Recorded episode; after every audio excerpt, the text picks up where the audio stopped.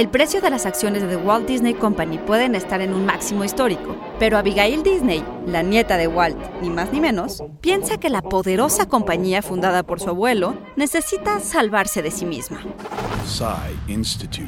Masterpiece Your Life. Abigail Disney argumenta que la cultura interna de la compañía fundada por su abuelo será autodestructiva a fin de cuentas. No creo que la empresa y su magia sobrevivan a ese comportamiento empresarial, dice, o que la marca perdure así, por muy sólida que sea.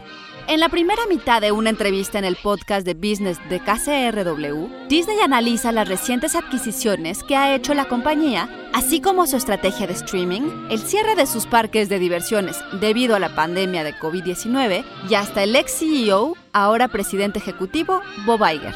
Y es que la principal crítica de Disney a la empresa es la enorme brecha salarial entre los ejecutivos y los empleados peor pagados debido a la gestión de Iger.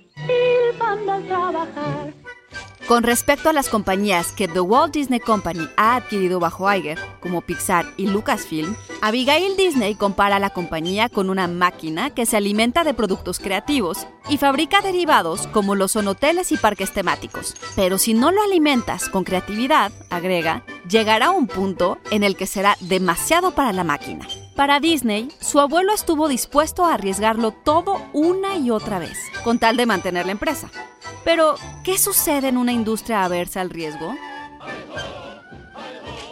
Guión Antonio Camarillo, con información del portal cartoongroup.com y el podcast The Business de KCRW. Y grabando desde casa, deseándoles unas muy felices fiestas, Ana Goyenechea. Nos escuchamos en la próxima cápsula SAE.